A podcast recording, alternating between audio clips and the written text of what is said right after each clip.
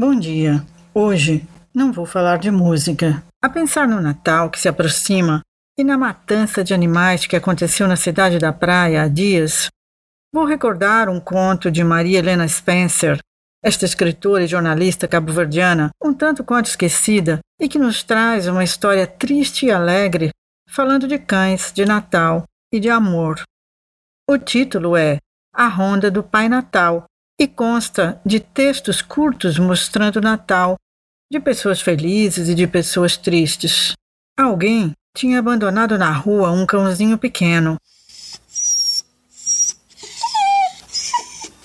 Era vulgar, magro e humilde, e andava pelas portas a ganir como um pobre que pedisse esmola, escreve Maria Helena Spencer. Numa casinha, que é um quarto apenas, uma menina dorme um sono agitado pela febre e de vez em quando acorda e pergunta à mãe se o Pai Natal já veio. A mãe se esforça para terminar um trabalho em crochê, para ganhar uns trocados. Não é uma casa onde haja festa ou prendas de Natal. Abro aspas. O cãozinho abandonado andava pelas ruas a ganir. Tinha frio e fome. A mãe ouviu e sentiu que o coração se lhe apertava. Com uma noite daquelas, pobre animalzinho. E depois, de madrugada, era capaz de aparecer o caminhão da Câmara e levarem-no para matar.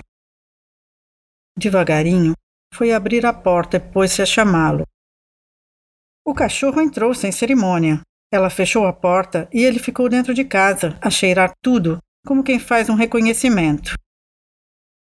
Então chegou ao pé da cama e, como queria subir e não podia porque a cama era alta, pôs-se outra vez a ganir. A criança mexeu-se, abrindo os olhos. Esteve um momento meio a dormir, meio acordada. Por fim, deu com o cão e, sem querer, soltou um grito de alegria. Oh, mãe, olhe o que o Pai Natal me trouxe! Que lindo! E estendia os bracinhos para lhe pegar. Que lindo, mãe, não é? A mãe pôs-lhe na cama, ao pé.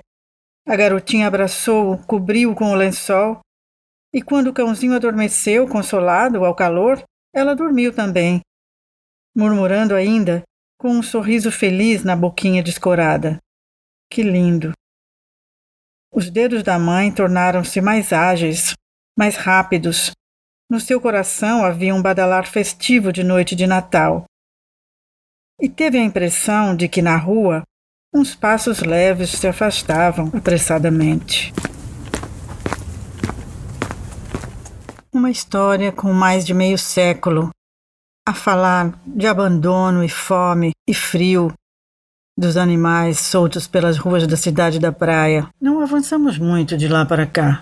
Ainda há muito a fazer para ensinar o amor e o respeito pelos animais às novas gerações. Mas é uma história que fala também de amor e consolo e de uma amizade nascendo ali. Boas festas!